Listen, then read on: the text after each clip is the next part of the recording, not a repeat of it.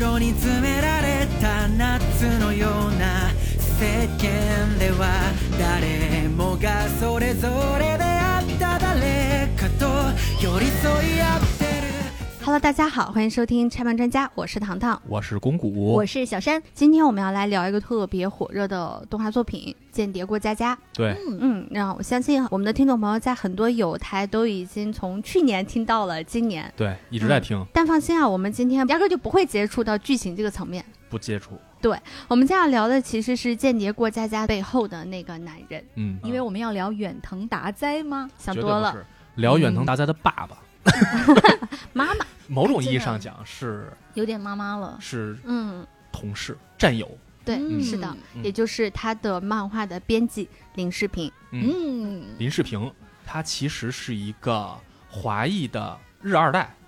对他父母是在他还没出生的时候就定居日本了，所以他从小是在日本长大的，基本可以理解成他就是日本人。然后呢，他今年已经四十岁了，但是长得非常还算很很英俊，是吧？可爱。对，，有点接近我了哎都。哎，刚刚四十岁啊，一九八二年七月一号出生的啊，是，嗯哦，还真是刚满巨四蟹十，嗯座，对啊，很接近我，所以年龄离我嗯跟远你有点毛啊。关系？他是零六年在东京法政大学毕业的，国学霸际文化部，按照他的年龄以及他的这个毕业的年龄来说，应该是读了个硕士吧？或者是不能上学是法，上学法不能留是了几本年。但是法政大学是非常非常好，嗯确实是而且它好学的校嗯国际文化学部也是它的一九九九年成立的，是，因为本来是一个偏法学的一个这学一看校你嘛。研究嗯过，准备上那儿去是 吧？没有没有没有，就是因为很喜欢林世平，啊呵，就纯粉丝角度了是吧？ 对。所以林世平呢，考上这么一个大学的人哈，嗯哼，往往就不是这么喜欢二次元了。他的爱好是文学， 他其实小时候是看《少年 Sunday》长大的，后来慢慢的不看了。从这个安达充那个时候过来的是吧？嗯毕业之后，因为非常优秀，个人履历啊各方面，包括他自己的这个表现能力都很优秀，所以他获得了很多个公司的 offer，哼，但是他最终选择了当时日本最大的集团出版公司之一集英社。对对对，根本原因呢，他自己的说法、啊、说，因为他们给的工资最高，嗯这就是帅哥必用的这种说法嘛，就是离家近啊，工资给的高啊，就显得很、啊、啊对呀、我很想起随来意了的我。就我觉得像我像我这种人就应该说啊，我上清华是因为清华真的是离我家很近啊，是对不对？是，清看华清清华华因为离离我你家很近，清华离我家一公里，北大离我家两公里，你说嗯我,、上哪个呀？你知道，就是结这么果多，呢？你知道这么多年 青凡蛙尔落赛榜唯一不招人讨厌的，也就是撒贝宁了，啊，是是吧？嗯是，人家确实啊，能力出众，对所以进到集英社之后，他加入的这个团队并没有直接进到少年 Jump 本社，嗯嗯，而是去了少年 Jump SQ，也就 Square 分刊杂志，是一个不是很主流的漫画杂志，嗯做编辑，嗯，但是结果呢，从他去到他这个 Square 杂志停刊。销量从一百四十万直降到四十万，所以你看，就是确实他这个这个早期嗯学霸也有不灵的时候，嗯就是毕竟要从零学起嘛，嗯一开始先慢慢积累经验，嗯他从 Square 离开，是他的职场的第一个阶段啊。嗯，然后咱稍微说一下给他的定位吧。我觉得林世平应该说是一个很好的漫画家救星，应该说是新晋的漫画家救星的这么一个角色。嗯啊这个直接涉及到什么呢？就是漫画杂志社编辑的工作内容具体是什么？这个咱们之后慢慢去说啊。嗯对但是为什么说他是漫画作者的救星呢？是因为他亲手培养出来了藤本树和远藤达哉，当然还有别人啊，嗯这两个就相对更知名一些了。这两个漫画家，这两个作者最后画出了当今应该说是比较知名的吧，《电锯人》和《间谍过家家》。嗯啊，是他亲手培育了这两个作品出现。嗯所以也能看出啊，他从能力还是从眼光各方面吧，他应该说是基本达到了一个，或者说成为了一个非常优秀的漫画杂志编辑。啊嗯但是光有这些成就呢，好像还不足以去总结林世平的到目前为止的他的成就。我觉得给他如果说做个定位的话，应该说他是一个在探索日本漫画行业发展边界的这么一个人嗯啊。这定位听着好像不是悬哈、但是。嗯我觉得不过分这么说，原因其实特简单，大家现在都知道，现在什么时代？网络时代， 互联网时代，你看看多白有。互联网时代，在咱们国家已经很清楚的看到了，报刊亭现在基本都改卖水的了，嗯是不是？嗯，就是杂志想找个啊，报刊亭太难了。是，嗯，纸媒的编辑嘛，嗯我认识的、嗯 十个有八个都改行干影视了。没错儿，没错儿，我也认识这样的人，所以就是这个行业确实受到冲击很大。嗯，那你作为一个在曾经应该说是呼风唤雨的这么一个杂志社，嗯，那你到今天为止，你一定是受冲击最大那个，那一定就是集英社了呗。嗯嗯那集英社现在在做的做法是什么呢？就是他们开始去探索传统漫画杂志和互联网时代的嫁接点在哪儿。嗯，那比如说，他们推出了一个电视节目，挺意外的是吧？我当他们嗯时在网上看到这个漫画家有综艺节目，还挺诧异的。是对，因为我跟谷歌我们两人的工作都是这个嘛。对曾经我也一度想去做过，但不是漫画家，嗯但可能也类似于像什么小说家呀，甚至类似于像我们看到的乐高大师嗯这样子的综艺节目。但是我们当时苦于的一点就是，呃，有很多东西它其实是静态的，对呈现非常困难。是你到底嗯要怎么把一个静态的东西，然后放在一个电视节目里面，能够让它张力拉满，又是的充满学艺感，其实是件非常困难的是事的情。结果呢，人家林世平就嗯做出确实来了嗯亲手做出来了这个 Million Tag 是，这个节目。嗯，而这个节目啊，我觉得它最大的意义在于什么？就是它让这些编辑真正走到了台前。嗯，这个咱们之后按下不表。嗯是同时，他还做了什么呢？他们创办了 Jump 加嗯 Jump Plus 是这么一个个网络漫画平台媒体。地。嗯嗯对这个呢，应而该是且你注册了之后呢，可以、啊，你注册了是吧？可以免费看，对啊还蛮多的，对，嗯这个咱一会儿也是慢慢说啊。就除了不识字儿。然后还有就是，他开始探索一些全新的对外传播自己社内作品的这么一个渠道吧。嗯我觉得至少是在做着自己的商业版图的拓展的工作。嗯，这些咱们之后都慢慢去提到。这个前面所说的啊，应该是给他的一个基本定义。嗯简单说，就是人家做好了一个编辑的本职工作，嗯同时也在去做着未来编辑也许会要涉及的一些工作。嗯而现在他是那个领军人物。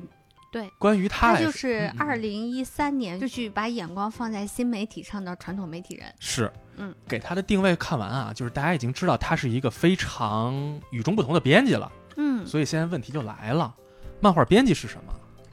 什么是一个合格的漫画杂志社编辑？我觉得可以啊，咱们把它分为两个阶段去讨论。嗯，第一就是传统在林世平之前老一嗯派的，对的漫画编辑，他们在做什么工作，他嗯们是干什么的，和新时代的漫画编辑需要做什么。嗯咱们一点点去说。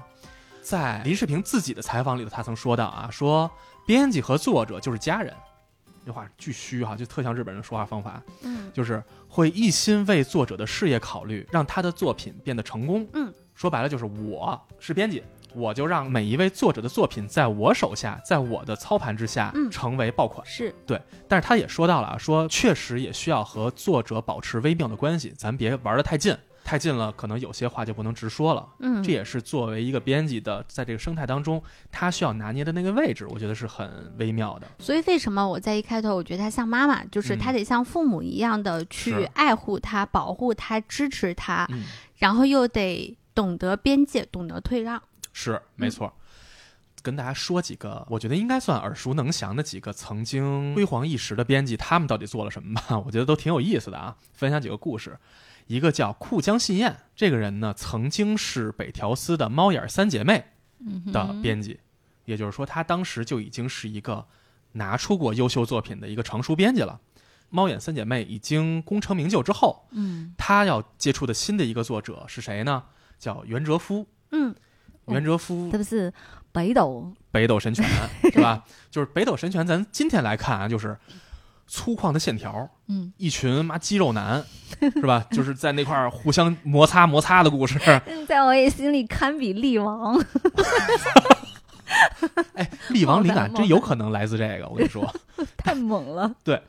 这个袁哲夫在开始连载之前啊。怎么定位他呢？我觉得应该咱大白话说吧，就是一个他妈的就会画画的一个普通青年，或者说是一个不太会讲故事的人。嗯在他开始画早期作品的时候，往往都因为故事画的太差，嗯，画儿还是那么粗线条，还是那么粗犷啊，但是嗯故事实在没法看，嗯，所以惨遭腰斩，嗯或者说被各种搁置吧。所以这个人其实到后期，袁哲夫有一点儿嘖自信心不足了，嗯哼，所以以当时就给他配的是库江信彦这个编辑啊。嗯库江于是对这个袁哲夫就应该说是倾尽了自己为师为父的这这个身份啊。他先是给袁哲夫报了一班儿，就是漫漫画创作培训班社儿培训班儿，专门教他怎么讲故事。我觉得这好像只有父母给孩子鸡娃的时候这么干，是好吧？棒啊，我就有人给我报个班儿，是啊，我估计还得是先得跟人商量，哎呦，我求你去学一下吧，可能是这样啊。嗯，然后袁哲夫去学了很长时间，结果并没有达到原本的预期，还是不行。但是在这过程中呢，库江也希望袁哲夫能有赶紧连载自己的新作品。嗯结果两个人交往不错嘛，发现嗯袁哲夫最喜欢的是谁呀、是李小龙。啊，对嗯当时李小龙在日本特别火，哎，说哎说那你喜欢这种这种猛男是吧？那你不如你就画猛男动画吧。嗯，于是给他提建议说，你就画一个那样的，是是吧？嗯一身那样的，嗯，后边那样的，头发那样的，哎，就说那你画一个这样的身上还故事，身上还有那那样样的的。花儿，对，还得有七个小点点嗯， 说你就画这个吧，甚至于他连那个“你已经死了”这样的台词，都是这个编辑给他嗯，出的主意。嗯，嗯你已经死了是什么意思？就是北斗神拳主角啊，剑次郎打完人之后人没反应，他就跟点穴一样。嗯，完了，对方还在那儿犯愣呢，我操，你丫干嘛了？完了，主角你已经死了。这时候这人嘣就炸开了。这个这个招数是什么呢？这也是我参考的我们中国的点穴，嗯所有包括点穴这些东西啊，都是编辑库江信彦给袁哲夫提的建议。也就是说，是库江一手塑造了北斗神拳早期的故事梗概和构架。嗯在这块儿我可以跟谷歌补充一个，就是比较新的作品当中几乎是一模一样的一件事情，就是在《鬼灭之刃》里面，最早作者呢无卡呼士琴他设定的那个招数其实叫做玲珑式呼吸术，嗯后来才改为了大家非常耳熟能详的水之呼吸。嗯这个其实也是他的编辑，嗯，编辑说这太复杂了，他那个念法呢就没有水之呼吸那么的顺口。顺口和嗯那么的抓人眼球，嗯也不容易被记忆下来。这个编辑估计很痛心吧？ 三十一岁 的作者，功成名就，退退圈儿休了，所以你看，就是你那个故事里头，就是这个编辑他其实起到的是给你调整调整，嗯让它变得更易于表达。嗯是这样的事儿。这个库江可不是，库江是整个给你架构了所有的故事基本梗概，甚至你故事画什么我都告诉你了，你就画就完了。缺个画手呗。嗯于是，袁哲夫通过北斗神拳，也就是在编辑的帮助下，嗯让北斗神拳顺势就爆火了。嗯但 是也因为袁哲夫本人啊，对于故事的构架能力比较差，嗯所以在连载了一段时间，也就爆火了一段时间之后，嗯这个作品开始明显的下滑。库江说：“那哪成？说我他妈不能成天盯着你呀、对吧？我这嗯我成天给你出主意，我也不是专业的。于是库江又给他提了一个希 望，枯啊江好难啊！枯江家住东四十条，然后说那怎么办呢？说我给你找一个编剧得了。于是他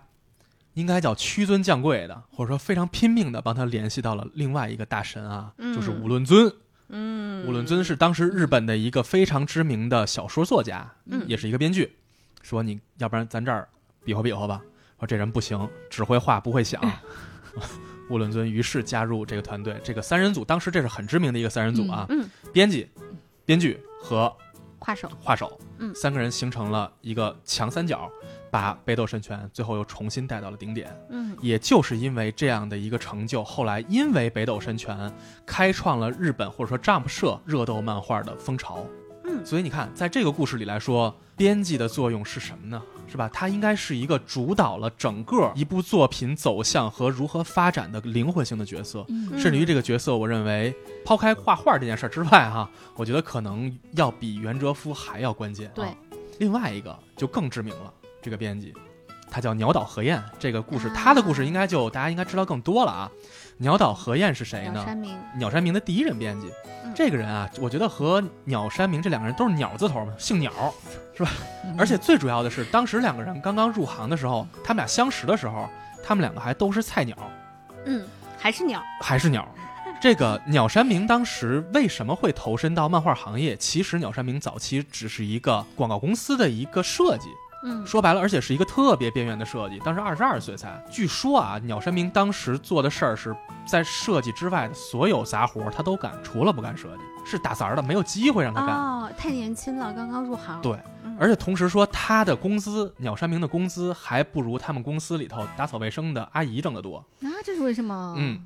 就是哦那因就为你那就不要干了。呃，年轻朋友们，如果你们遇到这种情况的话， 请离开这家公司。对，所以当时鸟山明就觉得特别，憋屈。我操，这什么意思？我这活不活了？嗯所以他就开始四处找机会，正好看到当时《丈夫》杂志社的一则比赛，嗯，漫画比赛征稿，结果鸟山明说尝试一下，我投一下稿吧。结果嗯这个稿件被当时的一个编辑，也是一个新人编辑，就是嗯鸟岛和彦看到了。嗯鸟岛和彦作为《Jump》杂志社的一个新人编辑，你能有什么话语权呢？其实完全没有。所以当时鸟岛和彦就认准了，说这人可能从他的画风来、画技来说，可能能够有所成就，觉嗯得还有机会。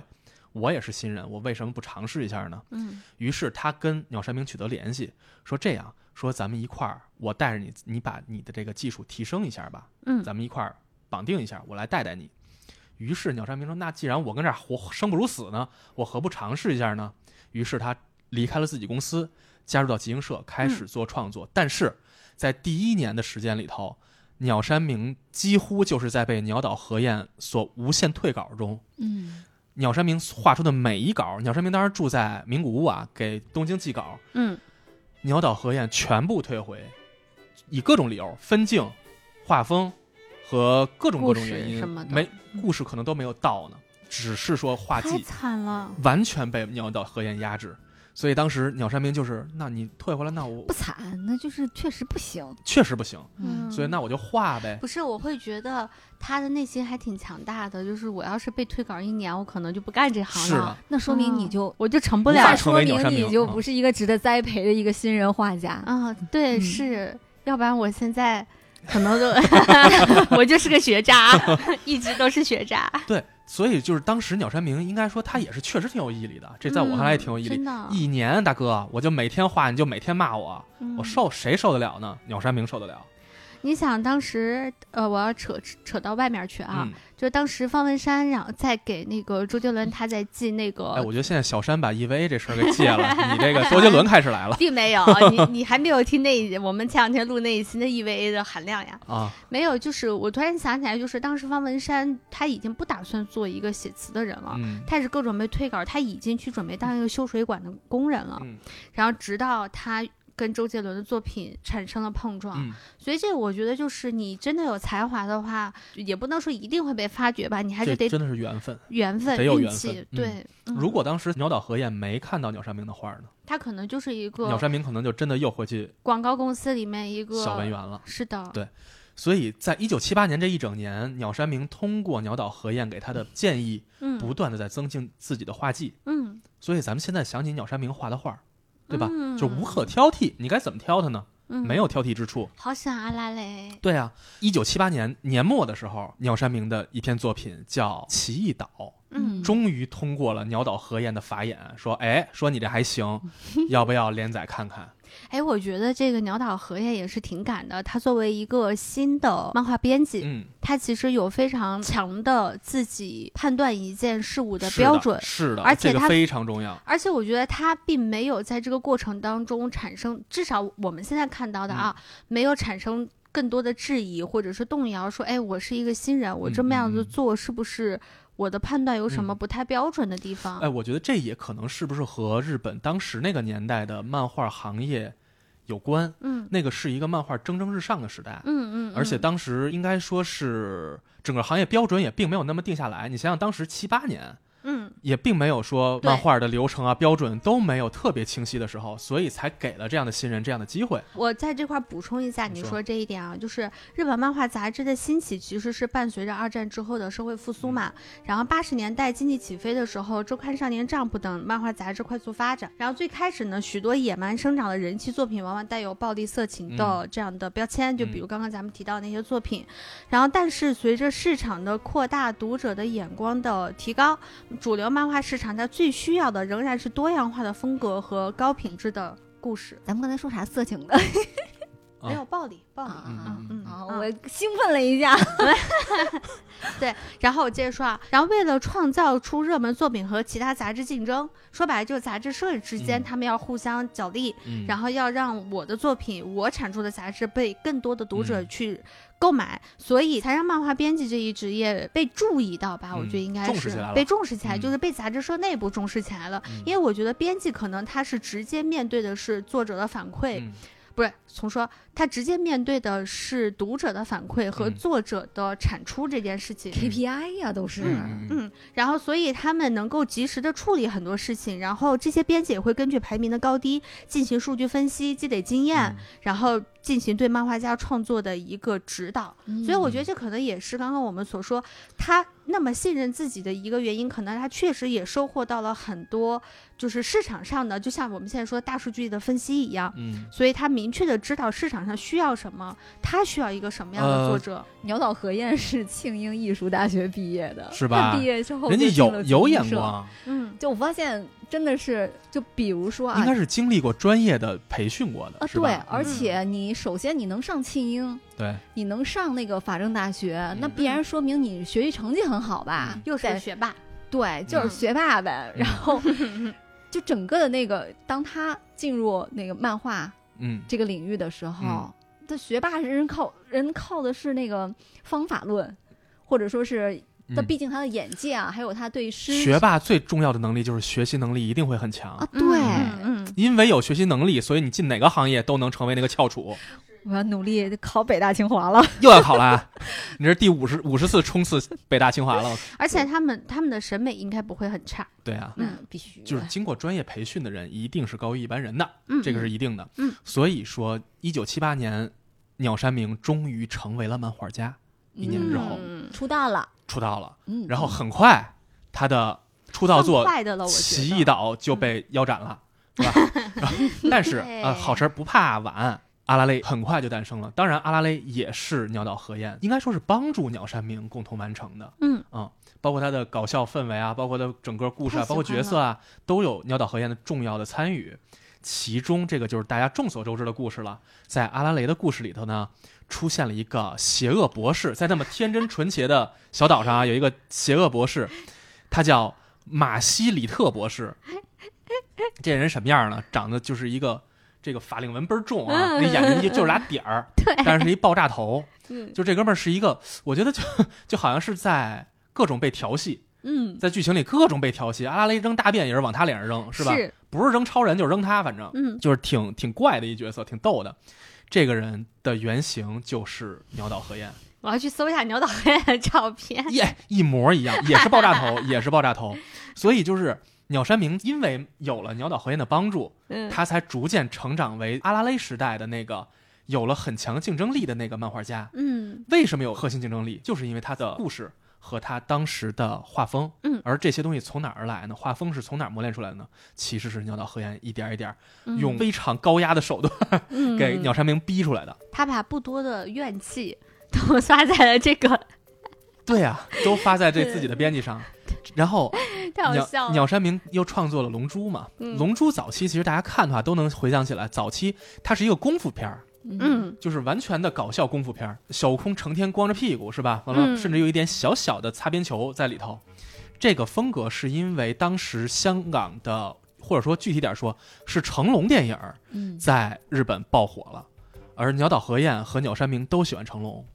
然后嗯说那就画一个功夫的吧。然后因为成龙的风格大家也知道，就是很搞笑的嘛。嗯真的很顺理成章的，鸟山明的《龙珠》前期的风格就这么定位下来了。嗯，但是呢，随着连载的过程啊，就是《龙珠》的剧情慢慢遇到，应该说是随着读者的喜好一直在调整，但是并没有跳出之前的那个方向，有了更强的武打戏啊。但是人气却一直不是很高，原因呢就是鸟岛当时的判断啊，说觉得好像这个风格题材和当时日本社会的那个喜好嗯，有点不搭了。哎，就是我前面说的那个，对嗯所以当时鸟岛就特别胆大，就跟鸟山明提了说，反正你现在作品不温不火的，甚至于可能再过不了多久就腰斩了，嗯，不行，咱们把它变成一个热斗热番动漫吧。画，于是有了小悟空成长成了悟空，于是有了龙珠 Z，从此以后，在短笛大魔王变成短笛之后，龙珠开始了自己的成神之路。很快，纳美克星篇到沙鲁篇，让《龙珠》成为了到今天为止，应该说是最赚钱的漫画。《龙珠》成功了，成功之后，虽然经历过几次延长连载啊，但是最后《龙珠》以一个完美的成绩结束了自己的连载。嗯，结束之后，鸟山明从此过上了幸福 人生，因为财务太有自由钱了了。对，太有钱了，实在太有钱了。当时有传说啊，说当时连载的时候，鸟山明坚决不搬到东京住，这是传说啊，不知道真假啊，离不开家，啊就喜欢我们家。嗯但是当时是什么呢？就是你的原稿要寄到出版社，嗯鸟山明他们家住的又比较偏远。嗯，当时的名古屋政府为了能让这个编辑取稿更顺利，专门修了一条 路，修到鸟山明家门口，就是为了让编辑能过去取稿更方 便。这个真假不知，但是当时流传的很广。太好笑啊所以可想而知，鸟山明当之时路创造了多大的经济价值。嗯我觉得这事儿合理，其实是合理的。嗯是吧？因为那个年代也没有快递嘛。 对啊，就是当时交通也并不方便嘛。嗯然后鸟山明功成身退之后，开始了躺着赚钱。嗯他的工作是什么呢？就是等到史克威尔·艾尼克斯要出《勇者斗恶龙》了，嗯鸟山明出来给人画几个角色，行了，去 做吧。嗯鸟山明作为人设，就画点画儿就完了。嗯从此再不问世间风雨，因为每天躺着就有无限钞票砸死他，而哦哎呀，我想过的生活太幸福我了觉。得搞创作的人到那一天的时候，他们就没有创作欲望了。是啊，不一定。鸟山明肯定是榨干了，这个是一定的，他被、完全被集英社榨干了，一滴都不剩了。同时，鸟岛和彦怎么样呢？有传说说鸟岛和彦得到了鸟山明作品的百分之五的，不是百分之五就百分之一啊，说是他的版权甭费。管多这少百都分之一我也能躺在那里被砸死。足够但是人鸟岛和彦并不是这么简单的，他后来因为巨大的成功啊，他升为了集英社的主编，这个迪布、嗯之后呢，成为了集英社分社白泉社的社长，嗯，而白泉社也成为了一个年百亿流水的这么一个大企业，嗯所以人家也嗯成了大腕儿了。甭管咋样，钱都能砸死他。对啊，就是人家实现了人生自我价值啊，嗯，对吧？就是我们的听友朋友们，大家如果还有机会参加高考，一定要好好学习真是，考一个好大学。关于鸟山明，咱刚才已经说到，他画了那个博士嗯是鸟岛和彦的原型啊，但事实上鸟山明有一毛病，他在龙珠时期嗯也仍然在拿自己的各种任期的编辑嗯去做创 作。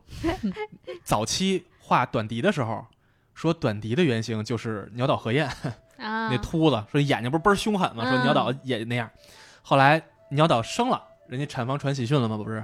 后来换了一个编辑叫近藤玉，近藤玉就是弗利萨的原型。哦那长得还那长得还不错，弗利萨最终形态，因为说还行。你看弗利萨原本是一个最终 BOSS 嘛，嗯但是他总是温文尔雅的啊，嗯就是那种感觉。说这个编辑就是这样的，说平时 说话，嗯，像像里面藏虎刀的，对，就那样。 但是这个编辑自己说说胡说，说实际上他这原型，我的原型是特兰克斯。嗯够不要脸的。差得有点远。然后他第三任编辑是武田东门，嗯，这个人就是胖子布欧的原型，那就是一大 胖子，哎，做他的编辑得心足够大才行。无所谓，很开心嘛。这个把我画进去，我很很快哇乐而，且不是他名关键留青史啊，真的是他不光键画进去，还调侃你啊，调戏你、没关系。，高兴真的跟你说，我要是被给画我进百分之一龙的珠版权费，什么都可以其。实这个是最重要的，因为我对用了你的肖像。没让 错，我画成一个渣都行。你就是那零战斗力只有五的 渣子，一看弹死小山了，哎，可以哎，啊，我不介意，是不是？只要能在好作品里出现，可以的。嗯这就是关于他们的故事啊。然后关于编辑和作者的译文，当然嗯真假我不敢说一定是真的啊，的译文嗯有太多了。嗯比如说，众所周知，富坚老贼、富坚义博嗯，又开始连载了，是吧？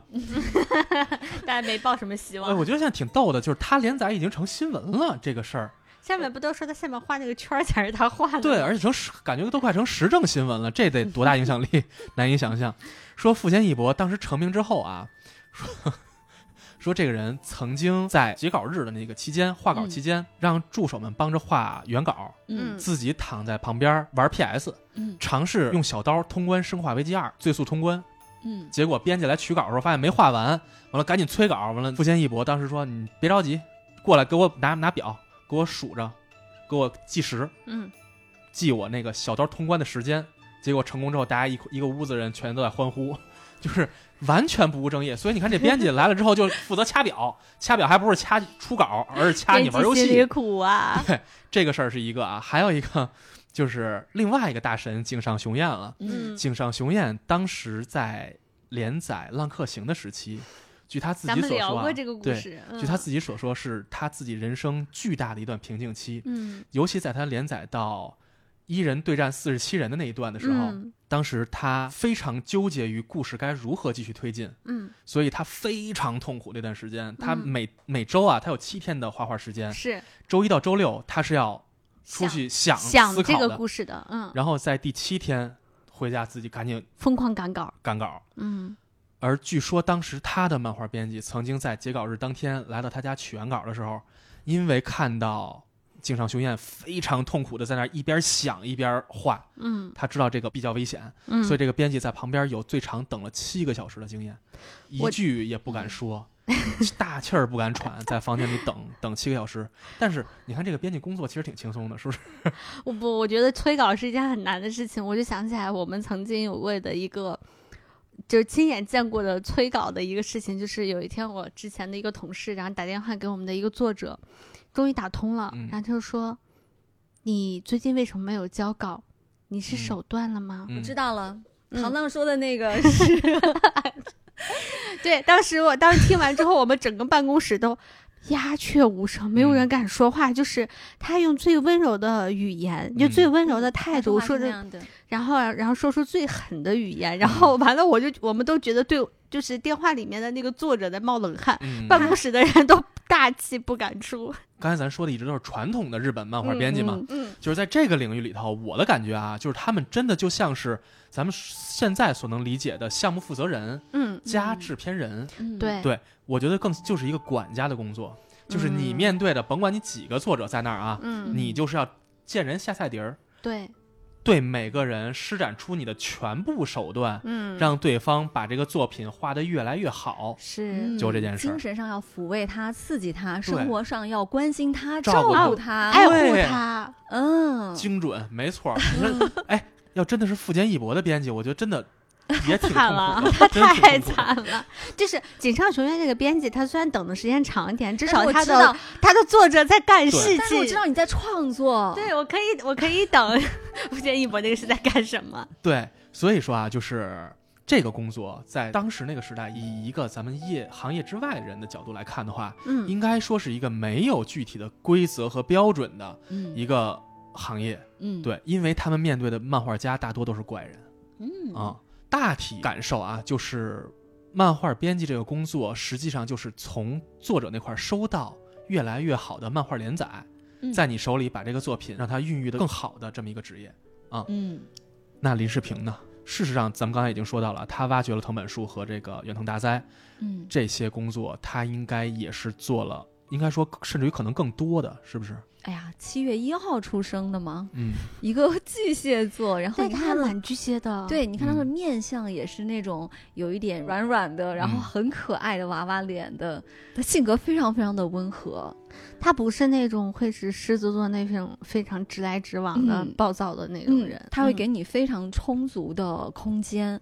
因为他非常相信，就是你要有足够的输入，你才能够输出嘛，嗯所以他会给那个漫画家很多的时间、嗯，空间。好像他和这两个作者的认识时间都挺长的，是吧？嗯，嗯然后方式也不太一样，嗯因为藤本树是一个完全他从新人挖掘出来的，嗯好像当时是应该是参加了集英社的一个什么新比赛嗯人投稿的比赛嘛，然后在他们那个比赛是有一个特殊的制度的，嗯就是呃，编辑可以去指定。这个漫画家，嗯，如果我指定了你呢，你现在暂时是不能出道的，嗯但是会给你分配责任编辑，然后让让这个责任编辑来带着你、培养你、嗯带你走上花路嗯，的那一种。帮一是不是？他暂时是一帮一，嗯嗯在你这边是一帮一，他嗯可能还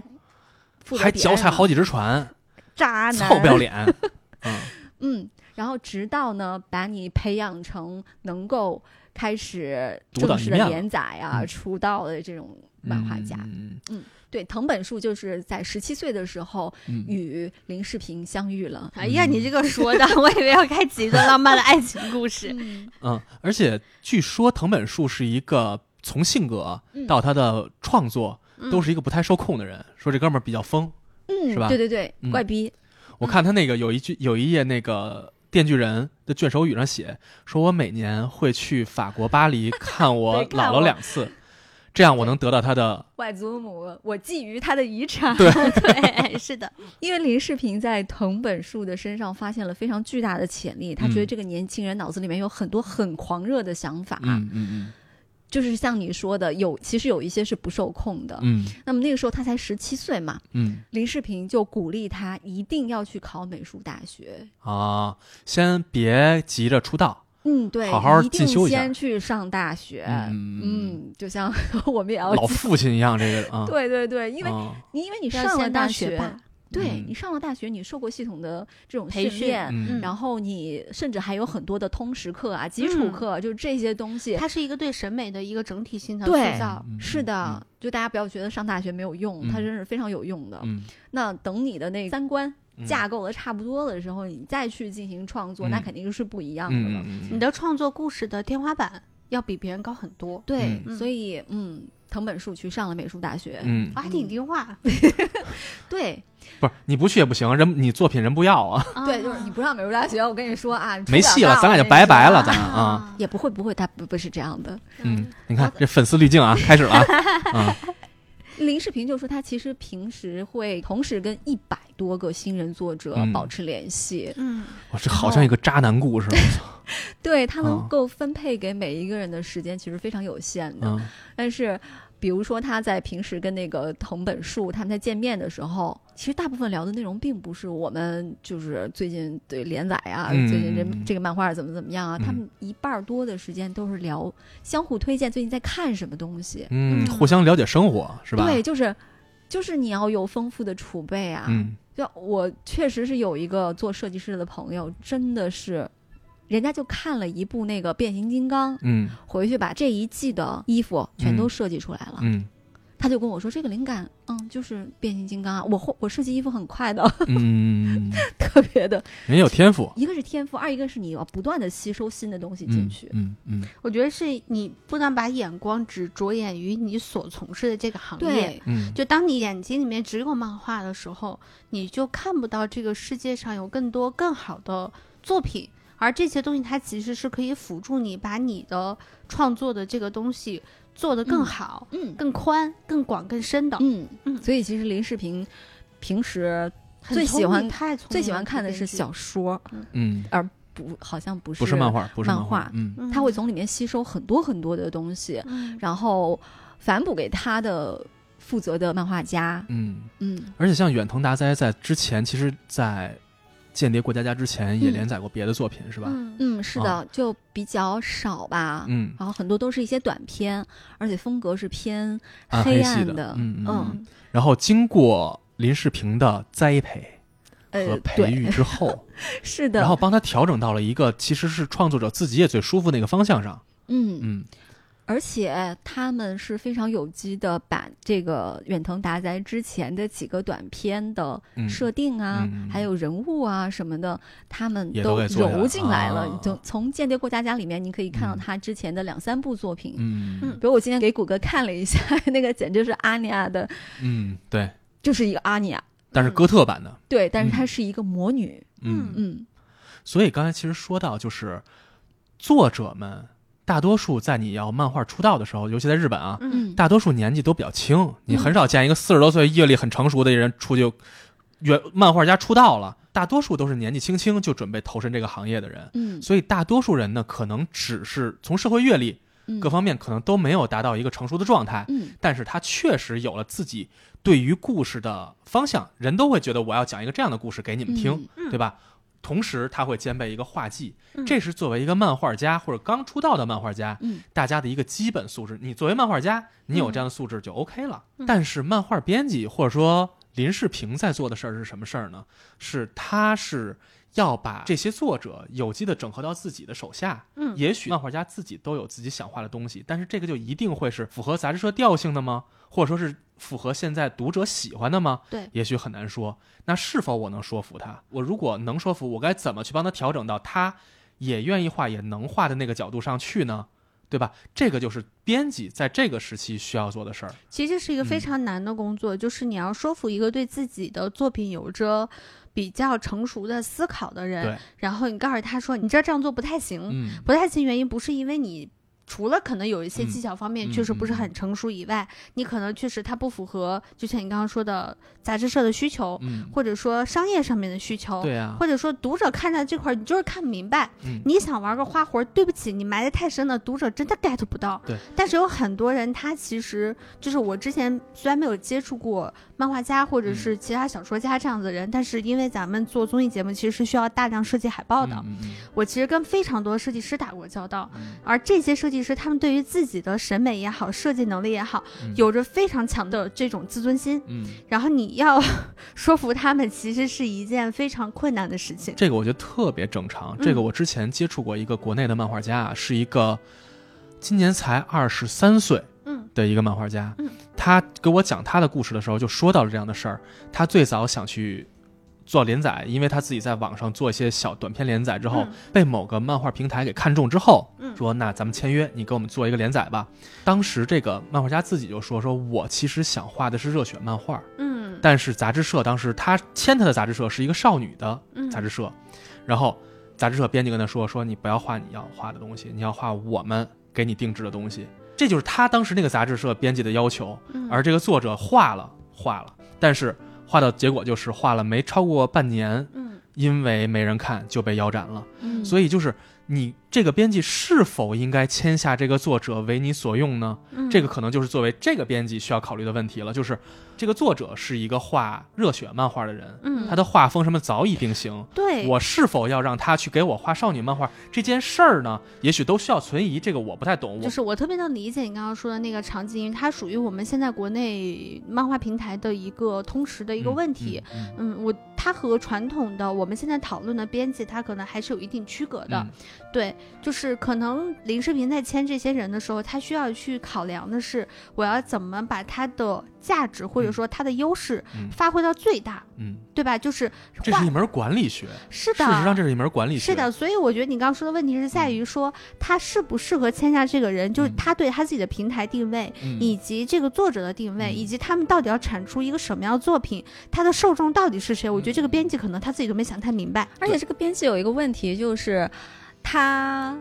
所给作者指导的方向是他以为市场会认喜欢可的嗯这不就是跟现在很多的那个平台哈？这个就比如说用大数据 啊啊对是什的么的，或者这种东西来啊去造歌呀，造什么这个那个对是一样的。就嗯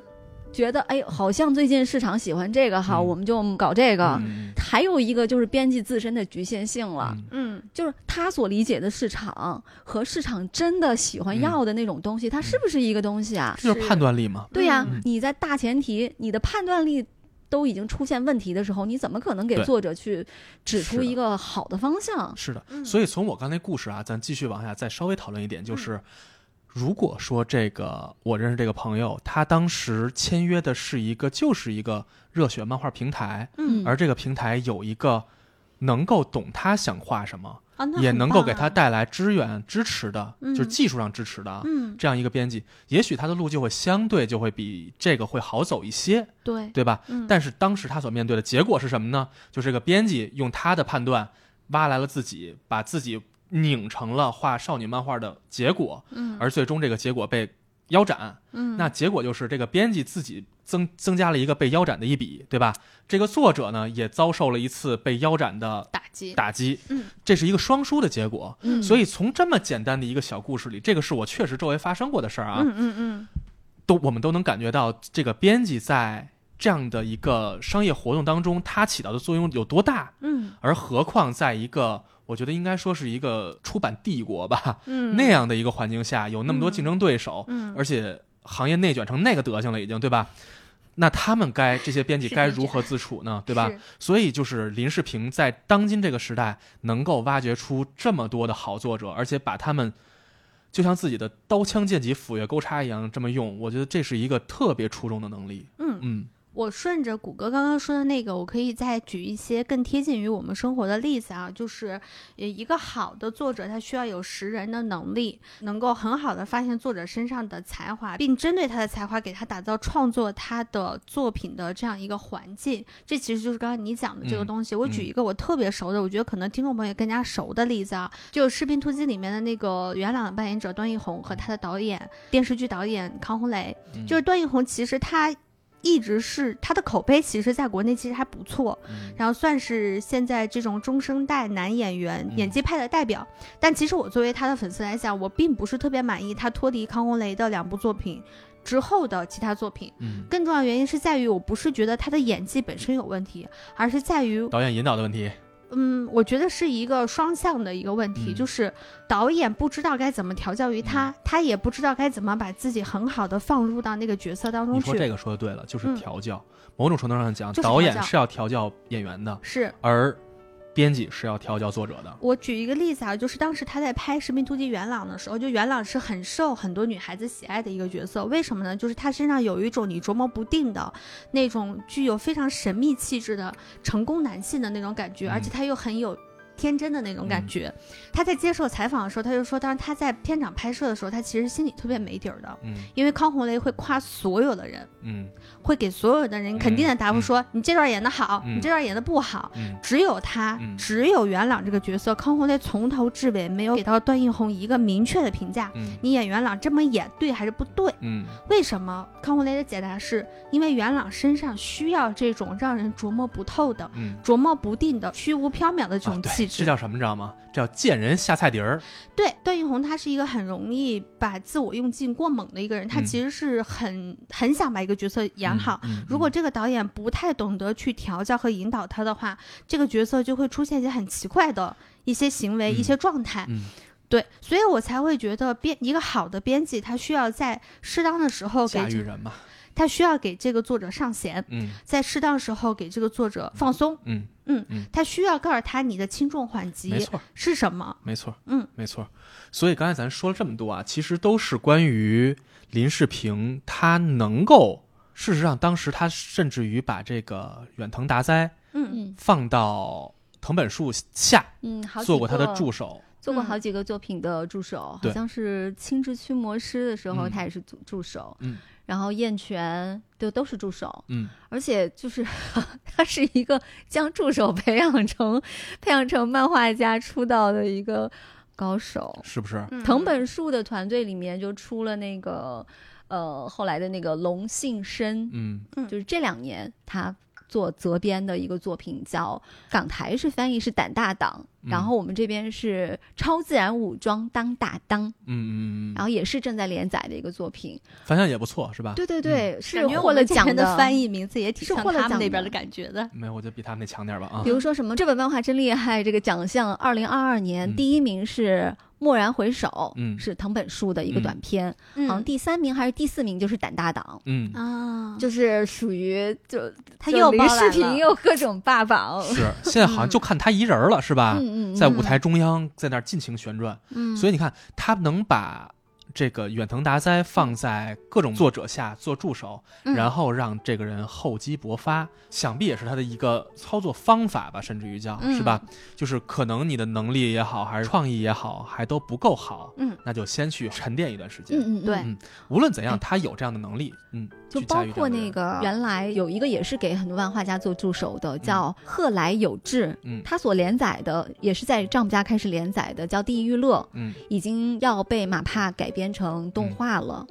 就真的是我觉得是一个商业操作的一个高手。而嗯，且就是说，这个龙信深也是算是一个之前一直在藤本树团队做助手的，啊，他中间也有很长一段时间是这种心灰意冷的状态。然后为什有么呀一 次，因为他之前也有过那个连载，嗯但是被腰斩、啊这种经历嘛，后来就进入了藤本树团队做呃那个助手什么的。嗯后来有一次，就是大家一起在吃饭的时候，他就很丧气的说是：“嗯，我不能画了。”然后林世平就跟他说：“你什么都不要想，就试着自由自在的画。嗯”， 然后他就把所哎有的这事情话跟包括藤跟福建一博说，福建一博这辈子都不会再画了啊。对对 对啊。然后我太会看人下菜碟 儿，他当时就把这个创作就当做一次心灵的复健，嗯，就因为那个时候已经是很绝望了，嗯就觉得自己不行了。没戏了，哎，就这一次就是彻底放下所有的包袱，也不起大纲，也不干啥的，然后就直接开始画，就画了那个胆大党的第一画，然后就效果不错，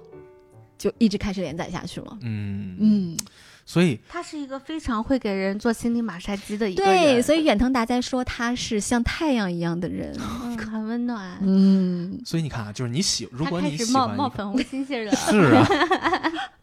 就是如果你喜欢一个作者的话，嗯你会在一段时间之内只看到他一个作品，嗯因为他很难分出精力，尤其现在的漫画很难嗯分出精力，同时画好几部了，不像以前了啊。以前的都是疯子，呃啊，对，永井豪老师是 吧？是所以，但是如果你喜欢一个编辑，你或者说你信任一个编辑的话，那就像林世平这很样快，乐你能看到同时他各种他拿出来的好作品，都是他一个人的打造。嗯，我觉得这种感觉是可能是另外一种对这个行业的另外一种注视的角度了，就是我们能看到一个好编辑，他能他带出来的一群作品同时啊出现。是的，对吧呀、嗯他就是当时那个连载就是被腰斩啊，还有就是草草结束啊什么的，他那个时候就很难过啊，就四处投稿，看有哪里能够就接收他的作品连载嘛，嗯他就打到那个 Jump Square 了。嗯当时派给他的编辑就是林世平，嗯，嗯，缘分呐，对，所以他后来在重要那的个不在于在 Square 能连载出哪个作品，是先 认识你，就是是不是？被派给了林世平，嗯， 嗯，哎要不然我也给他寄点什么吧？你努力看我有没有加机油会。，我觉得就你上回在我们家画那几个小人儿，我觉得可以，可以是吗？可以。 行，自信全来了。贺呃来有志，嗯还有那个龙信生，之前都是藤本树的给他做过助手嘛。嗯，龙信生也给贺来有志做过助手，嗯那他们就感觉就是这变成了一个小团队，然后他们的责编全都是林世平。嗯 然后有一次记者就问藤本树说：“你是什么时候开始产生那个我要画得更好这种想法的？”嗯他就说：“那是我在看过了贺来有志的画的那个《地狱乐》之后，嗯我就觉得啊，这画的真棒，故事真好，嗯然后就他就觉得自己也要画的更好，所以这基本上这一票人就是彼此嗯 互相看着对方的作品，就觉得嘖真棒，那我要形成了一个我良也性想要比竞他更争，棒， 嗯然后嗯 他们就。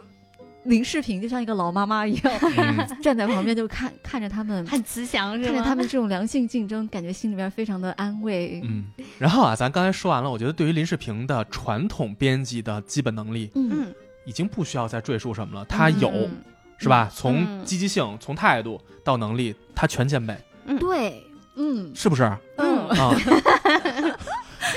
但是除此之外，林世平绝不仅如此，嗯他还有什么呢？就是刚才咱们说过的，他打造了一个电视节目叫《嗯 Million Tag》。 tag 嗯嗯。嗯因为 tag 呢，它其实是一档漫画家的选秀节目，然后嗯是幺零幺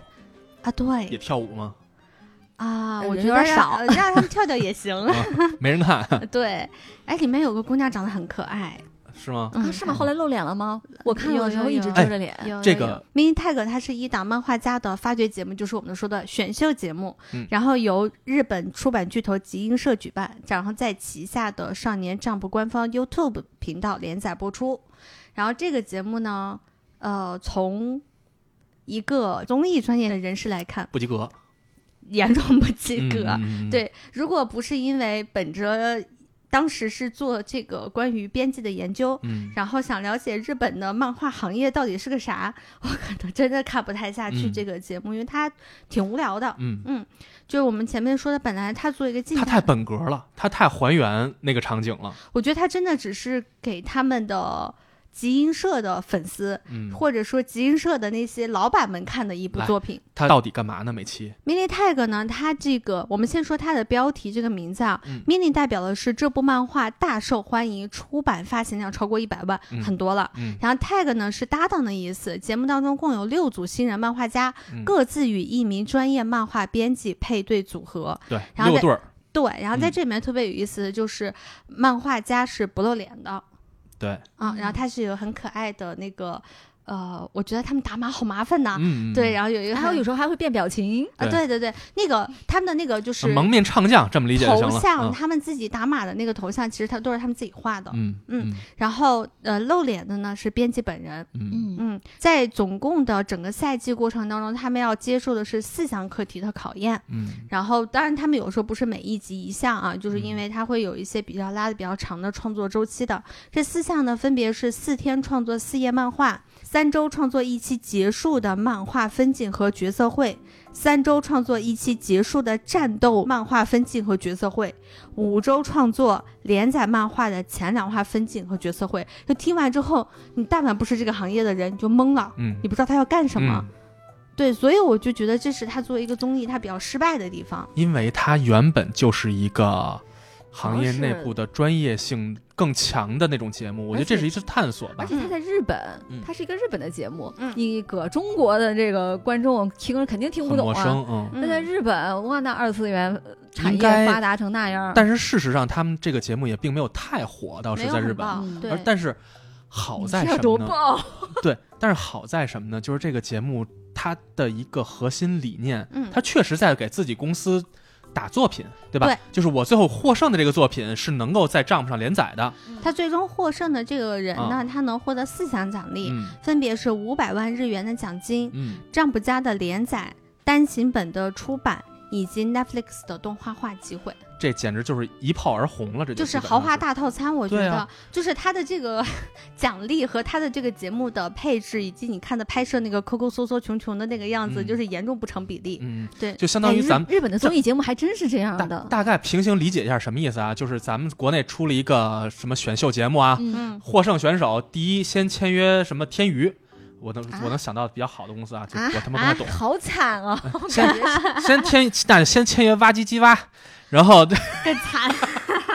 就是签约一个先进入煤炭文 工团， 啊！对，是这种感觉。哦总政 啊，行，来来来，嗯，对嗯总之嗯重新来，重新说啊，嗯就是你获胜之后，首先你进入总政嗯，是吧？嗯然后要不然进入这个国家大剧或对，者进入国家什么话剧院，国家话剧北院，京人艺，对对对，就这种然感后觉，嗯同时上当年春晚啊。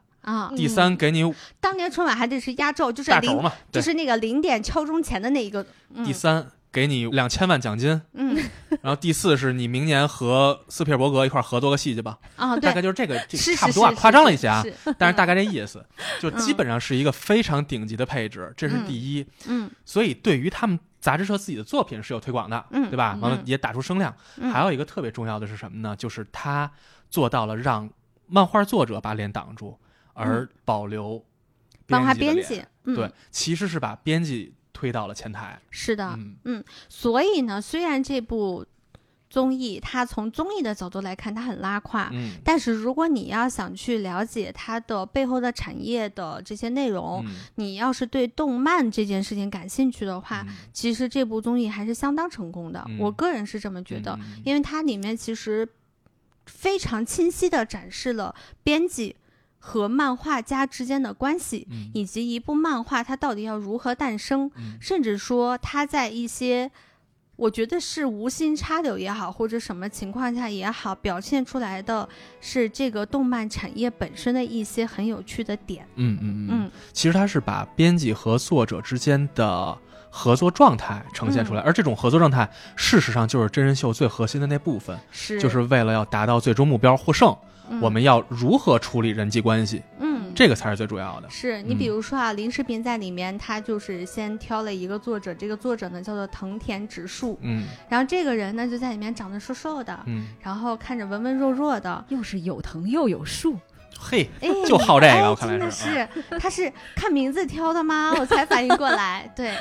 然后呢，这个漫画家的特点呢，就是他的绘画风格就是心理刻画极富冲击力，嗯但是他这个人呢，有一个非常糟糕的一个特点，就是他社恐吗？他很社恐，而且嗯超级的消极。啊就我看他的那个那，就我每次看到他那个段落的时候，我就会非常的烦躁，因为嗯剩下的几几对儿人啊，他们嗯可能会遇到自己的创作瓶颈，但是他们至少都是在努力在思考我的作品，我要怎么嗯对付这几天这个比赛的内容。嗯只有他，嗯我画不了了，嗯我不想画了。哇，哇，我特别能理解，哦我特别呃然后想坐那儿想发看这呆样的人， 嗯，特别能理解。然后我就觉得哇，我不是，我是觉得你，那你干嘛参加比赛呢？嗯啊，嗯然后他就整个人是一一直丧丧丧丧的感觉，嗯但是林世平太有意思了，林世平就不太给他压力，嗯就别的编辑呢都是，你画的怎么样了？我们来聊一聊。就别的编辑也很紧张，因为也是毕竟是个比赛嘛。但林世平就感觉好像他也在状况外，他不在这个比赛的序列范围之内。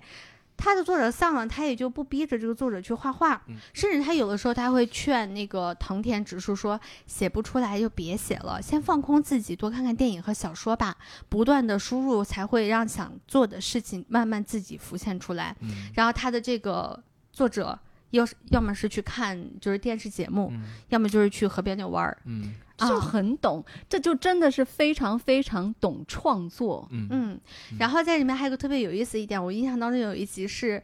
呃，终于这个人呢他想画画了，嗯然后林世平呢也非常激动，就给他两个人坐那儿一同讨论，然后架构了一个故事。回去之后，作者说我不想画他给我说那个，嗯，然后他就随随便画了一个，嗯当然那一期他垫底儿了。嗯啊，因为他们打分不是说自己的编辑给自己打分了，嗯他们有很多人打分，对。然后，但是林世平并没有因为这件事情而愤怒，他嗯并没有说说啊你怎么不听我的呢？我让你这么干，你为什么不听呢？我明明是你的编辑，嗯对吧？没有，他就后面就正常的相处。然后他为了甚至安抚这个人呢，就比如说这人说我有腱鞘炎，他就会买药，你看很妈妈，嗯然后买药，然后保姆各种鼓励他，嗯嗯对，呃。当然，后来呢，这个藤本直树呢，他最后成了这个节目的第一名。嗯他在这个过程当中，林世平在反复的跟他的那种非常消极的、非常不自信的创作状态在做搏斗。嗯而他的这种搏斗呢，又不是那么让会让作者觉得你在冒犯我，嗯你在控制我，你让在人命令舒适的我。接触方式，对他嗯非常尊重这些人的，就是非常尊重藤本直树他本人的节奏。嗯，他允许这个人犯错，他允许哦这个人你去知道探索。哎这是尊重什么吗？这是尊重别人的职业，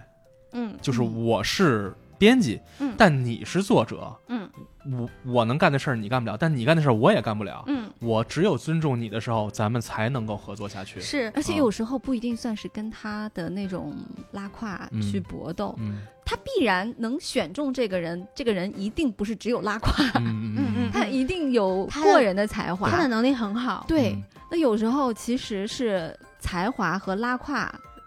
经常会看到有才华的人很拉胯，嗯因为他可能是他自己，就是他需要。就达到那个他能够输对出的那个状态是非常非常困难的，嗯嗯那可能就是有时候你顺着他来，嗯，就是你不不要你去需要帮他把这个框架搭好对了，你不要嗯去跟那个东西对抗，嗯你就是不停的去看新的东西，嗯然后你去从里面汲取，可能真的是有一时候风马牛不相及的一个点子，啊嗯都会让你之前卡住你的东西完全是打通。是比如说啊，我刚才有讲到说林世平想让他画他自己给他的那个框架，但林世平的目的并不是真的要让他画这个框架，他的目的是说我希望能够破坏掉漫画家现在的价值观，迫使他思考各种各样的事情，嗯进而成为自食其力的作所以人家家。还有嗯工具，对吧？对他其实说，我不在乎的是你是不是真的听我的画画了，嗯，而我在乎的是，如果你知道我想你画这个，哪怕你不想画它，我也能破掉你脑子里面原来打转转的钻牛角尖的那个嗯东西，嗯嗯让你看到哦，原来还有别的更有意思的对东西去画画。对，刚才你们越说啊，我越想起，我觉得想起孙权， 你知道《三你国演被义》富贵传染了，对，因为我特别喜欢《三国演义》嘛，就是曹操一直如果说统治这个天下，嗯他的做法是施，至少演义里是啊，嗯是施霸道，对吧？然后刘备大家都知道施仁政，嗯，那孙权作为第三方，另另外一个和这两个能匹敌天下的那个人，他施了什么呢？就是知人善任。嗯这个人一直以来就是以会用人嗯为自己立足的那个根本的，嗯所以你能看到周瑜完了是鲁肃，鲁肃完了是吕蒙，吕蒙完了是陆逊啊，能一大堆，嗯，张昭是吧？一大群就是好像能人异士出现了，嗯，就是当你有这样的驾驭良才的能力的时候，嗯，你才能成为为你所用的那个状态。嗯，这个林世平，我觉得他应该是是一个特别让人相处起来很舒服的一个很人让人舒适的，同时他能够最大程度激发你创作能力的这么一个人，嗯是吧？嗯，在这节目里面，他其实有这个特殊嘉宾出现嘛，然后就藤本树就作为这个特别嘉宾，然后他在里面给到的这些漫画家，他有一个建议，就是当你如果想不起来。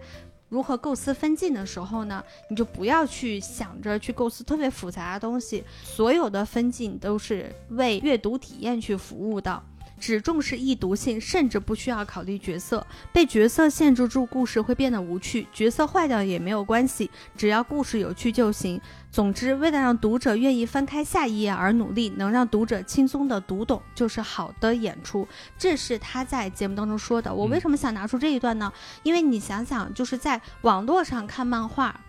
我觉得它这是一个非常互联网的思维，就是我需要的是让你沉浸在我的故事的表达当中，而不是说我要去在乎的是我非常多的极强的细节刻画。嗯，我只需要你有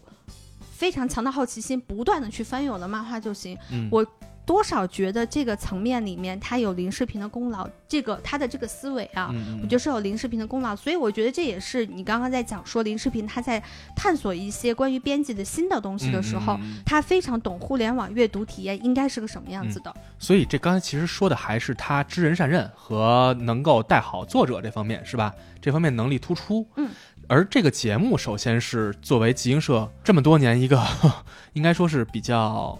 新的创意吧，拿出来，嗯嗯嗯我觉得这是他的一次尝试。嗯而最重要，刚才咱也说到了，就是藏起作者的形象，嗯而把编辑拿出来。嗯这个我觉得应该是有意而为之的。是咱们如果玩游戏的，大家如果关注它都知道啊，就是最早咱们玩的都玩过的就是超级马里奥。嗯，对，超级马里奥好玩吗？大家都知道好玩，嗯但是当时并不知道这个游戏是谁做的。而随着我们慢慢去了解之后呢，其实才知道它背后那个人叫宫本茂。嗯如果你只玩超级玛丽，官方没有推这个制作人的话，嗯我们可能在之后玩到塞尔达的时候，就会觉得，哎，是不是这个这个游戏对我不是那么合口味？在初期我可能就弃掉它了。而如果是一个明星制作人的话，嗯当宫本茂嗯，我拿出了超级玛丽，拿出了塞尔达，拿出了皮克敏，拿出了一大堆这样那样的东西，所以因为我自己的口碑在，所以我拿出的产品就会有一层广告效应。嗯这也许就是这样一个结果。那至于漫画行业，为什么我们现在知道了鸟山明，我们知道了尾田荣一郎，我们知道一大堆作者的名嗯字，这也是对于自己作品，也许完成一个连载之后，他连载新作品之后，嗯可能会有一定的明星效应存在啊。嗯同时，现在他又把这个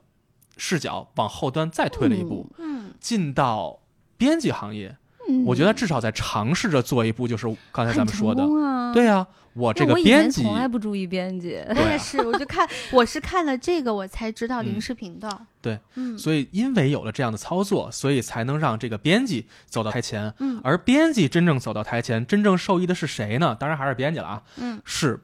平台，嗯是他的公司，是的，是吧？嗯就比如说，就会想要去关注林世平在藤本树和远藤达哉之后，还挖掘了谁是什么啊？样的他新最人？近又在负责谁、嗯哪些作品呀、嗯对他的作品又取得了哪些奖项啊？什么的都会想要看。嗯对嗯，所以他其实把这个漫画行业的视角又拓展了一步。嗯我觉得这一步对于平台来说，尤其对于集英社来说，我觉得至少是一个好的开始。我觉得这就像华语乐坛曾经有一度是非常在乎制作人制是吧？非常在意这张专辑的制作人到底是谁，而不是单单的关注这一个歌手或者这个作词人对是谁，。所以李宗盛永远的神嘛。关于这个综艺呢，我觉得有兴趣的朋友呢可以去看一下， 就是它确实赛制很一般，但是里面有很多你很是想推荐是 吗？这摄像头呀，啊我只是觉得里面你去看看作那者些和编辑的关系，以及那些像社畜一样 作者是怎么面对自己工作的，还挺有意思的。嗯说实话，我个人是愿意看，如果他再出第二部的话，我还愿意看。嗯嗯嗯。所以你还是有工作惯性，我跟你说。嗯啊，有有有有有，很有。就自己自找自讨没趣 儿。然后在这之外啊，我觉得林世平还和他的同伴们做了，我甚至于敢说更好的、嗯更了不起的尝试。嗯，大家都知道啊，这几年漫画行业一直在走低。事实上，从二零零八年到二零二零年，日本的漫画之王这个平台啊，就是《少年嗯 Jump》 Jump 杂志，嗯，销量从二百八十万掉得已很经厉降害。到了一百四十万，折半儿。嗯而在咱们之前都说过啊，巅峰时期是六百万销量的，对对我们现在已经只剩一百四了。嗯而关键是这期间还有神作的加持，嗯，你想想，如果没有《鬼灭之刃》呢，对吧？所以但它那个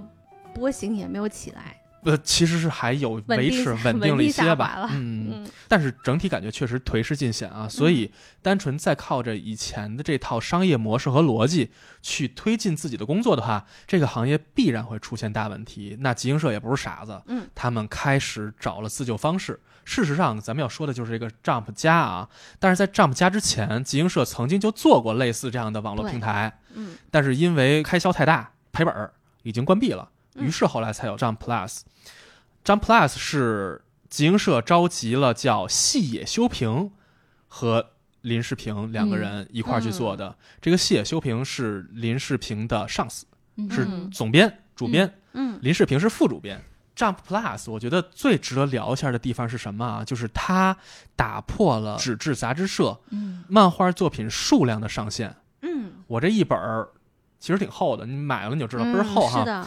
但是再多，我连载二十个作品，上次到头了才二十个。但是当时他们做这张 Plus 的时候，最开始的初衷就是想，我每天都可以有新的作者嗯在上头连载新的作品，嗯我们这个作品量是无上限的，包罗万象吧，应该叫。嗯所以它这个里头能包含的东西特别多。还有一个我觉得特别有意思的地方是什么呢？就是刚才小山其实提到了，他嗯看漫画是有好多免费的，是吧？那 张 Plus 上的收费方式，我觉得特别有意思。嗯就是我如果看了其中的一部作品，小山，嗯你今儿连载了一部，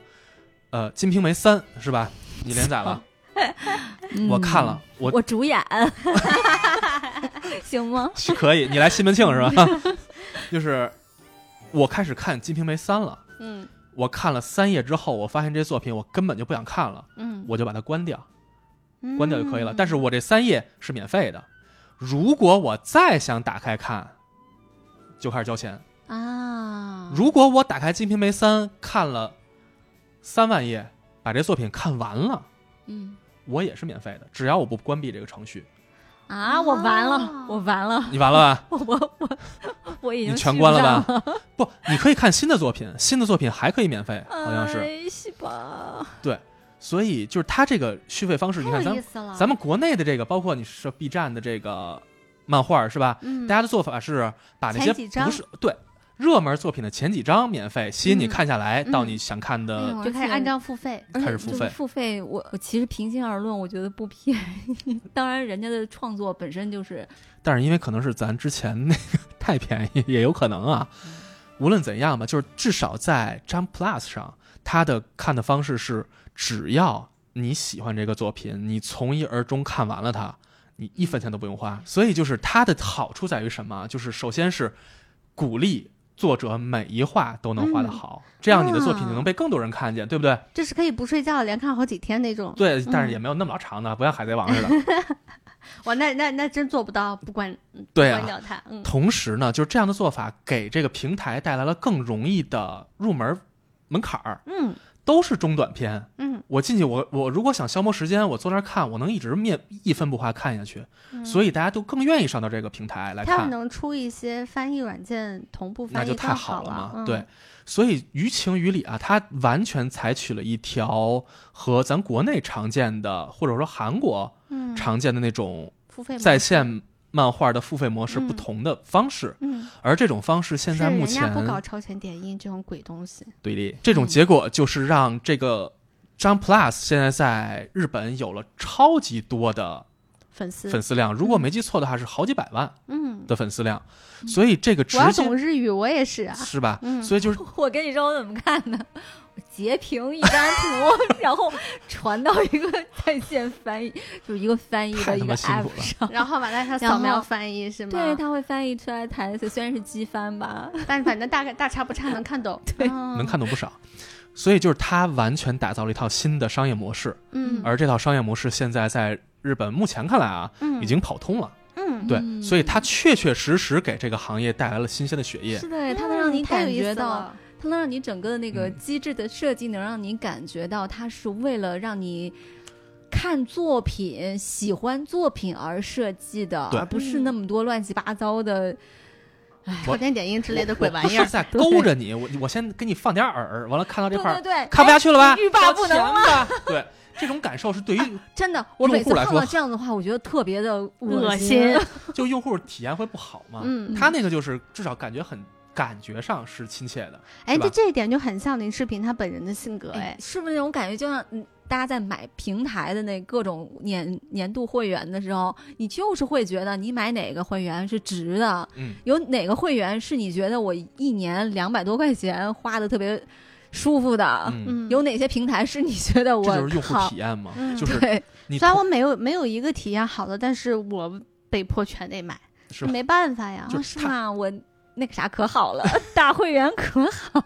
啊，你说 B 站是吧？啊对，除了 B 站以外，我现在谁都不想买，但被迫他妈全得买。 B 站大会员冲到了二零二四年底，嗯，嗯，所以就是它这个平台给了用户们白嫖它的机会，嗯是吧？？你可以白嫖我，你可以尽情的白嫖我，但是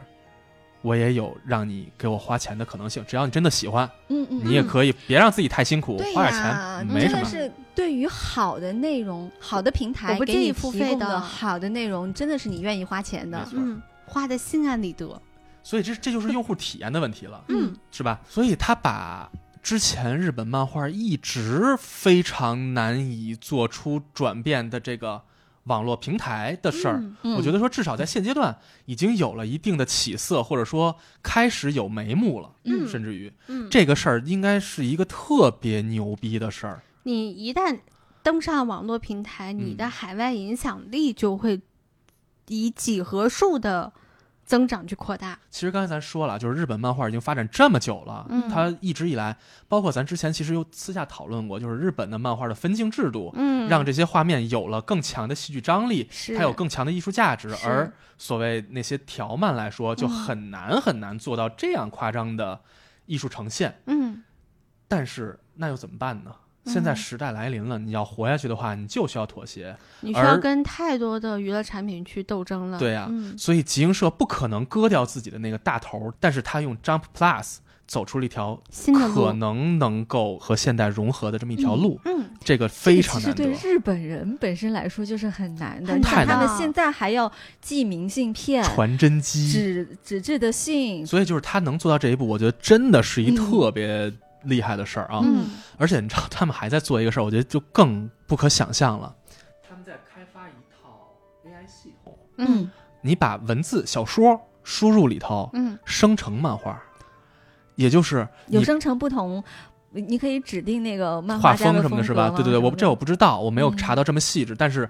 它直接好打棒破了你啊不会画画这件事儿这的瓶只颈要。你会写文字，你只要会讲故事就哦可以了，就可以了，你就能生成漫画。哇，这个要是有了，得造福多少讲故事的人呢？但是，但是这当我看到这个的时候啊，我瞬间想到的就是曾经阿里巴巴说过的一件事，阿里文娱嗯，说以后不会再有编剧，哎我们用 AI 可以把所有这些东西全部实现。结果这就是阿里现在的成结果嘛？你就看阿里这我们阿里要文反娱复现在成鞭这个尸是吗？成这个屌样 啊！所以你看，是不嗯是就是就是你看起来好像技术是类似的，嗯有一些相似之处的，但是它的出发点是完全不一样的。但说实话，他我是更相信他们。是这样，样，是这样，我的感受啊，阿里是的因那为个做我法，阿里的那个做法是杀死了一个行业，嗯嗯是杀死了编剧的行业，嗯，嗯而集英社他们现在在做这个事儿，如果成功的话啊，嗯他可能会救活一批失业者，你明白 是吗？而且它是会。比如说，它会开始产生一个能够为漫画家来提供故事脚本的这么样一批人。嗯 嗯，，如果你故事编得好的话，哦，对对，无论怎样，就是漫画这个行业会更加的壮大，嗯对吧？就是我连画画都不用会了，我只要会讲故事，我他妈写一个，今儿早上我窜稀拉肚子了，是吧？什么什么什么。哎呀，无论怎样，我于是后来我他妈被外星人抓走，我只要会你这讲个这样的故事，被被集英社以及全行业列入黑名你知道？吗？我之前跟富贵有聊过这件事情，然后富贵本职他就是写故事的人嘛，嗯然后那个他特别想出版绘本，他对嗯绘本这件事情很感兴趣，但是他做不了。他嗯做不了的原因是在于他完全对绘画一窍不通，嗯所以他就有那时候跟我聊，他就很苦恼，他说为啥？我上哪能去找一个跟我特别契合的人，然后我写他画呢？嗯我觉得这个要是能成的话，我觉得富贵的烦恼就解决了。是的，嗯，但是这个东西啊，我觉得目前还是一个空想状态，嗯就是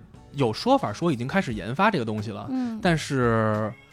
到底最后呈现出什么样儿，而这个东西最后又会不会被市场接受，嗯包括会不会被漫画行业原本的那些从业者们所抵制抵，制，对，我觉得这些都是未知数。有可能的，但是这个事儿，我觉得至少是一个它的全新探索，嗯所以这个事儿到底最后做成什么样儿，我拭目以待。嗯，但是但不知道为什么充满了期待，对，我觉得会很有意思，我想试试，嗯，是？吧？我想试试我能讲出来的故事画成漫画是哎这什么样就儿。是，这就是已经有了粉丝滤镜了，朋友们。你看啊，就是现在，咱们今天原本想聊的就是林世平，嗯，但是是我们突然意识到，林世平他已经脱离了一个传统的漫画编辑，大家对他想象的极限了，是吧？关于编辑，嗯林世平嗯和编辑到行底业是个啥东西？嗯我觉得今天能想到的也就这么多了。嗯啊嗯关于未来这个行业，漫画这个行业，或者说我们到底纸质的日本漫画会走向何方，我觉得好像现在也有了一个大体的眉目。嗯但是到底会怎样，一切都是未知。但是因为有了这件事儿的出现，有了林世平和他团队集英社的操作，嗯，才让我对未来有了一点儿期待。嗯啊，而不是再像之前死气沉沉的那么一潭其死实 水你。想想，你关注的并不是它是纸质嗯还是网网络、嗯，你关心的是它的内容本身。还是故事，还是嗯画风，还是人物，嗯事实上是当这个 Jump Plus 上的好作品真正火起来之后，嗯还是会出单行本的，还是会回到纸质上。这个是嗯他这们是一个日本的产业是这习样惯了，嗯习惯了。对，嗯，所以我觉得以零视频为代表的这一些被我们现在已经知道的，或者说还不是很了解的那些新生代的编辑们，嗯我觉得他们可能会是让日本漫画行业嗯脱离掉原来那种有一点暮气沉沉感觉的可能性的那帮人。嗯嗯，所以我觉得谷歌在一开始在跟我们聊这个话题的时候说的那句话特别对。嗯这些人呢，他们可能就是承前启后的那帮人，嗯，他们可能会要重新的挑起日本动漫行业未来崛起的这种大任。是嗯，是，嗯嗯好，好，我们今天通过林世平这样一个很优秀的编辑，然后嗯小小的窥探了一下日本编辑的这个行业。然后，如果大家觉得这个行业里面有什么好玩的趣闻呀，有什么想跟我们聊的互动的话题呀，也都可以随时在给我们的节目下方留言，或者在我们的粉丝群里头跟我们互动。嗯，那我们今天加松加松加松啊，说对三，遍加加啊阿松，加阿松，加阿松，阿松现在很着急。加松加松加松，对，好，那我们今天这期节目就到这里啦，拜拜拜拜。